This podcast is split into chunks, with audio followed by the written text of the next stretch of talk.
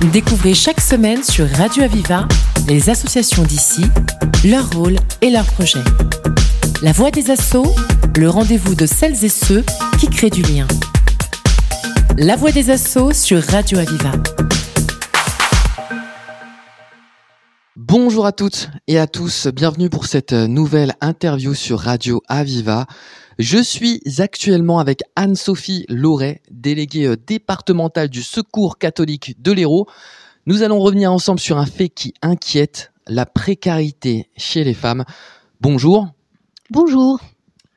Premièrement, on note euh, une augmentation de la précarité chez les femmes ces dernières années, 60% en 2022.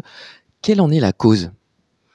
Alors, il y a plusieurs causes. Hein. Euh, effectivement, on repère euh, déjà une augmentation de la précarité euh, en France et, particulièrement dans l'Hérault, et qui est due à la question de l'inflation, hein, qui est aujourd'hui autour de 6,8%, avec un coût de l'alimentation qui augmente, un coût de, des énergies aussi qui augmente et qui sont autour de 20%, une augmentation de 20%. Et, et, et les femmes sont effectivement les premières touchées par, par la précarité et la pauvreté. Alors ça s'explique euh, par euh, plusieurs euh, choses. C'est que les femmes sont souvent celles qui sont dans le prendre soin. 9 femmes sur 10 que nous accompagnons au secours catholique s'occupent de leurs enfants et, ont la charge de leurs enfants. Donc quand elles sont en couple, majoritairement ce sont les femmes qui ne travaillent pas, en tout cas elles sont plus nombreuses à ne pas travailler que les hommes, et quand elles occupent un emploi, cet emploi est souvent soit précaire, soit à temps partiel pour pouvoir à la fois mener les activités de la maison et l'activité professionnelle. Et donc, euh, lorsqu'il y a un accident euh, de vie, euh, ça peut être une séparation, et il y en a beaucoup, et on voit une augmentation hein, des séparations aujourd'hui. Ça peut être une séparation, une rupture, un enfant handicapé, une maladie. Et dans, ce, dans, dans ces circonstances-là, bah, ce sont les femmes hein, qui peuvent basculer beaucoup plus rapidement dans la précarité. Voilà, c'est ce que nous, nous observons et nous observons euh, notamment que euh, ces carrières euh, hachées ont un impact du coup sur, les femmes quand elles arrivent à l'âge de la retraite. on se retrouve aujourd'hui avec beaucoup plus de femmes qui poussent le secours catholique et ce chiffre en disant hein, les femmes de plus de 60 ans, on a deux fois plus de femmes de plus de 60 ans qui aujourd'hui poussent la porte du secours catholique. L'accès euh, à l'emploi, au logement euh, reste toujours autant difficile pour les femmes arrivant de l'étranger. Est-ce que euh, vous pourriez nous expliquer, s'il vous plaît? Oui, tout à fait. Les femmes, les femmes étrangères, les femmes exilées sont celles qui sont les plus touchées par la question de la, de la précarité. Et leur statut, en fait, les maintient euh, dans la précarité, puisque elles n'ont pas, euh, puisqu'elles sont majoritairement, euh, en tout cas celles que nous accompagnons au secours, sans, sans papier, et qu'elles n'ont pas du coup accès à l'emploi. Elles ne peuvent pas accéder à l'emploi sans, sans ces papiers. Donc elles sont sans, enfin, sans papier, on n'a pas d'emploi, mais on n'a pas de logement, donc on vit dans des logements extrêmement précaires, dans des abris de fortune, dans le meilleur des cas dans des centres d'hébergement ou chez des amis si on peut.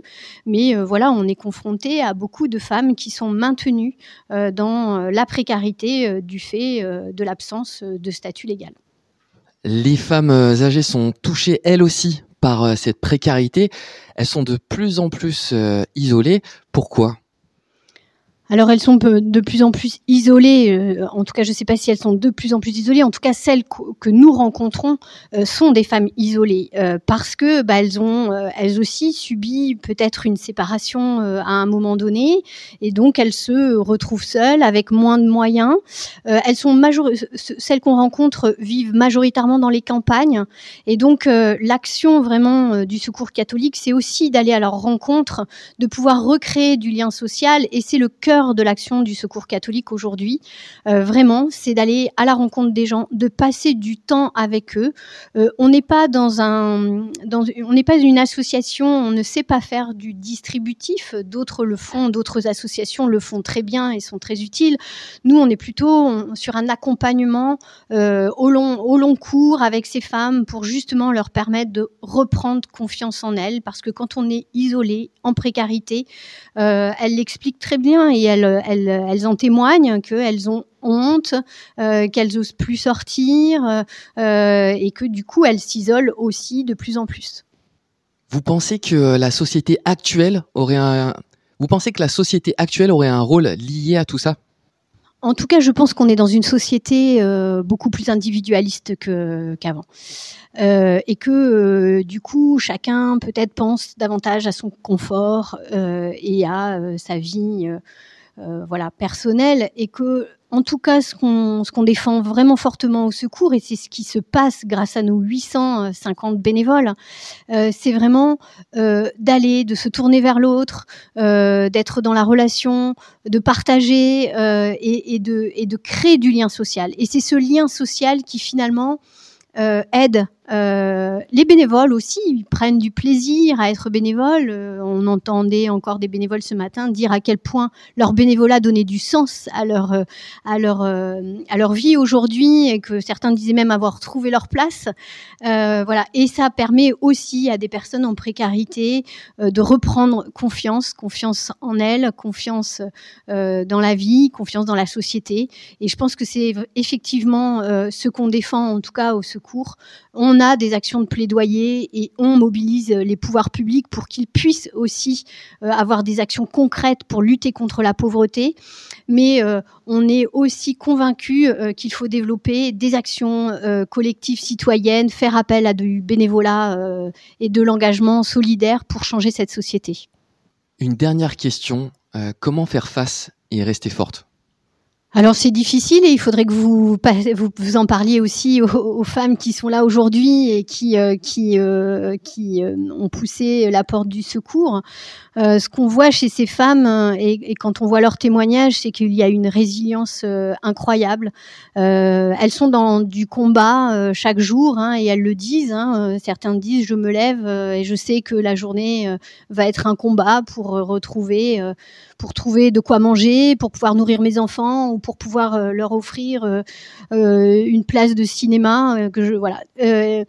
et donc, je pense que faire face, ça passe justement par par ce lien dont on a parlé, c'est-à-dire que de se sentir euh, soutenu, pas isolé, euh, accompagné, valorisé, regardé, écouté. Je parlais tout à l'heure du regard que nous devons porter sur ces femmes. Je pense qu'il faut reconnaître ce qu'elles font, l'activité. Ce sont des activités souvent invisibles, ce sont des activités pas reconnues et qui pourtant ont un rôle tellement important dans cette société actuelle, cette société beaucoup trop individualiste, effectivement. Merci beaucoup, Anne-Sophie Loret. Merci à vous pour euh, cet échange. Et pour plus d'infos, rendez-vous sur le site www.hero.secours-catholique.org. C'est la fin de cette émission. À très vite sur Radio Aviva. C'était La Voix des Assauts, l'émission qui donne la parole à celles et ceux qui créent du lien. Retrouvez cette émission et toutes les infos sur Internet radio-aviva.com, rubrique La Voix des Assauts. Une émission de Radio Aviva.